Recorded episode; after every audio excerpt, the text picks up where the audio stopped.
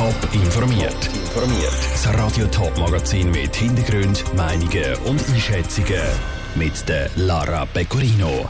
Was erwartet Besucher? Wir sind kurz vor der Eröffnung bei der 15. Winterthurer Jungkunst vorbeischauen. Und warum ist das Neilager Lüter? Wir haben den Abstimmungskampf ums Covid-19-Gesetz mit Politologen angeschaut. Das sind zwei von den Themen im Top informiert. Immer wenn es Herbst wird, verteilt sich in der Stadt Winterthur noch dies noch Werbung für die Jungkunst. Eine Ausstellung, wo Werk von jungen Künstlerinnen und Künstlern eine Bühne schenkt. Heute Abend feiert die Jungkunst zum 15. Mal Eröffnung. Im Beitrag von der Vivian Sasser nimmt uns Livia Berta vom Jungkunstteam auf einen ersten Rundgang durch die Ausstellung mit. Schon von weitem ist der Katharina-Sulzer Platz hinter dem Bahnhof Winterthur momentan ein absoluter Blickfang. Das Areal soll Besucherinnen und Besucher von der Jungkunst schon im ersten Augenblick in Bann der Ausstellung ziehen, sagt Livia Berta vom Jungkunstteam. Also wenn man auf den Platz läuft, ähm, ist zuerst mal einfach eine grosse Jungkunstinstallation, wie man es halt so kennt jedes Jahr. Und es hat auch, wenn es dann dunkel ist, eine Lichtinstallation mit einer Wärmebildkamera. Personen, die auf dem Platz sich befinden, aufgenommen sozusagen. Und dann, wenn man sich bewegt, geht die Lichtinstallation mit einem dann mit. Die sprichwörtliche Musik spielt dann aber vor allem im Innenraum vom ehemaligen Fabrikgebäude. Man kommt rein in die riesige 6000 Quadratmeter Halle und zuerst einfach mal Eingang und Kasse und gerade die erste Bar, wo man sich kann ein Getränk holen kann, um dann durch die Ausstellung zu schlendern. Für einen Ausstellungsplatz können sich amix Künstlerinnen und Künstler zwischen 18 und 35 bewerben. Das Jahr hat das Kurationsteam mehr als 400 Bewerbungen bekommen. So viel wie noch nie. Durch das ist ein sehr abwechslungsreiches Programm zustande gekommen. In diesem Jahr haben wir 25 Werke, die ausgestellt werden, von insgesamt 28 Jungkünstlerinnen und Jungkünstlern. Drei Duos haben wir am Start aus der ganzen Schweiz, also von Genf, Lausanne über Biel, Basel, Luzern, St. Gallen, Winterthur natürlich auch vertreten in diesem Jahr wieder. Livia Berta will noch nicht zu viel zu den Kunstwerken verraten. Auf ein Projekt macht sie aber gern lustig. Auf der rechten Seite sehen wir die Installation von der T. Milien Nguyen. Sie ist aus Winterthur und sie hat zweimal während der Jungkunst eine Kochperformance, die hier in der Halle stattfindet. Es ist nachher eine ausgewählte Gruppe, die mit ihr zusammen kochen und es geht eigentlich so ein darum, dass sie Personen, die an dieser Performance teilnehmen, ins Gespräch verwickeln. Es geht um Herkunft und Fragen von der Zugehörigkeit, um das ein bisschen zu dekonstruieren und zu demontieren und das eigentlich so ein bisschen zu sensibilisieren. Nebst dieser Performance dürfen sich Besucherinnen und Besucher auch auf ausgestellte Bilder, Skulpturen und technische Installationen freuen. Der Beitrag von Vivienne Sasso. Die Unkunst ist bis Ende Woche in der Halle 53 zu Winterthur. Wer sich kein Billett kaufen will, kann sich auch als freiwilliger Helfer oder Helferin melden und so die Ausstellung miterleben. Es wird nämlich immer noch nach helfenden Händen gesucht. Genau einem Monat sind in der Schweiz wieder Abstimmungen.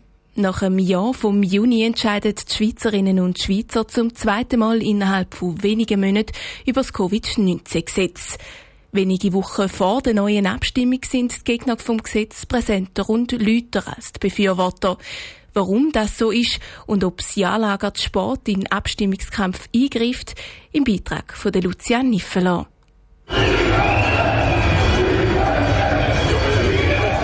So tun seit Wochen an Demonstrationen in den verschiedensten Städten. Die Gegner der Corona-Massnahmen weibeln für ein Nein zum Covid-19-Gesetz. Die Befürworter auf der anderen Seite sind relativ still.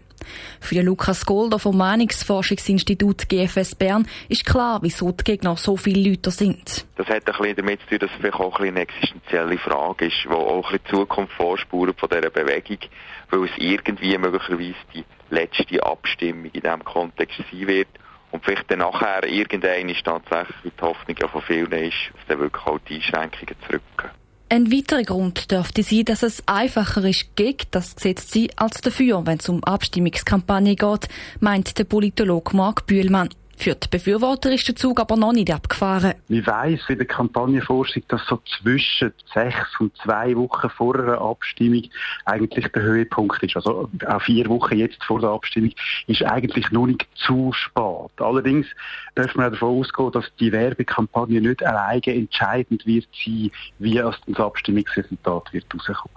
Das sieht auch der Lukas Golder so. Die Wirkung von Kampagnen werde nämlich ziemlich überschätzt. Es ist gerade jetzt ein Thema, das einfach absolut im Zentrum steht seit zwei Jahren. Man hat sehr intensive Diskussionen persönlich geführt, man hat sich eine saubere Meinung gebildet, man ist selber fit und schlau genug, um sich eine Meinung zu bilden. Und das kann die Kampagne eben nur bedingt beeinflussen. Die Kampagne sagt nämlich nur ein Informationsbaustein von vielen, die die Stimmbürgerinnen und Stimmbürger brauchen, um sich eine Meinung zu bilden.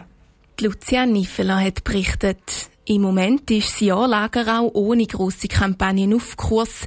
Die letzte Abstimmungsumfrage hat ergeben, dass etwa 60 Prozent der Schweizerinnen und Schweizer das Covid-19-Gesetz annehmen wollen.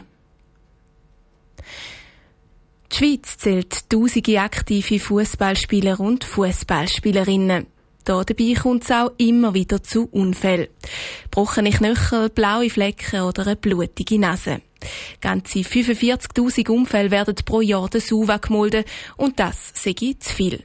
Darum haben sie ein Belohnungssystem für besonders faire Vereine ausgearbeitet.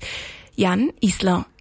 Der Schweizer Fußballverband und SUVA verstärken ihre Zusammenarbeit. Neu werden im Rahmen der Fairplay Trophy die schon in den Regionalverbänden mit Preisgeldern belohnt. Mit dem Anreiz soll die Anzahl von Unfällen nachhaltig gesenkt werden, sagt Natascha Obermeier, Mediensprecherin von der SUVA Schweiz. Jeder dritte von 45.000 Fußballunfällen passiert aufgrund von einem Foul. Und das veranlasst auch SUVA und der Schweizerische Fußballverband dazu, eben das Fairplay auf dem Fußballplatz zu fördern. Es werden die Strafpunkte zählt von diesem Spiel und die, die die wenigsten Strafpunkte haben, werden dann prämiert. In Zahlen heisst das 2000 Franken für den ersten Verein aus dem Verband, 1000 Franken für den Rang 2 und 500 Franken für den Rang 3. Die SUVA hat für die Fairplay Trophy auch den Schweizer Fußballverband mit ins Boot geholt. Trotz 45.000 Fußballunfälle jährlich findet der Raphael Kern vom Schweizer Fußballverband nicht, dass die Schweiz ein Problem mit der Fairness auf dem Platz hat. Fairness, ein Problem haben wir nicht. Wir haben auch von den Statistiken her gesehen wir nicht, dass es jetzt schlimmer geworden ist in den vergangenen Jahren.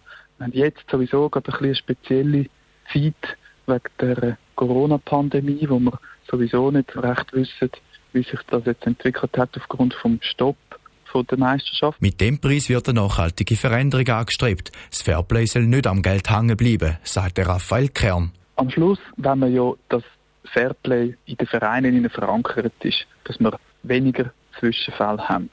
Und wir tun die belohnen, die das gut machen. Ich glaube nicht, dass wir mit dem Preis, mit dieser Auszeichnung irgendwie Fairplay kaufen. Der Raphael Kern im Beitrag von Jan Islam. Seit gut zehn Jahren setzt sich Zuwa zusammen mit dem Schweizer Fußballverband für Fairness im Fußball ein. Fünf Fairplay-Regeln sollen dabei helfen, auf und neben dem Platz fair miteinander umzugehen. Top informiert, auch als Podcast. Mehr Informationen gibt's auf toponline.ch.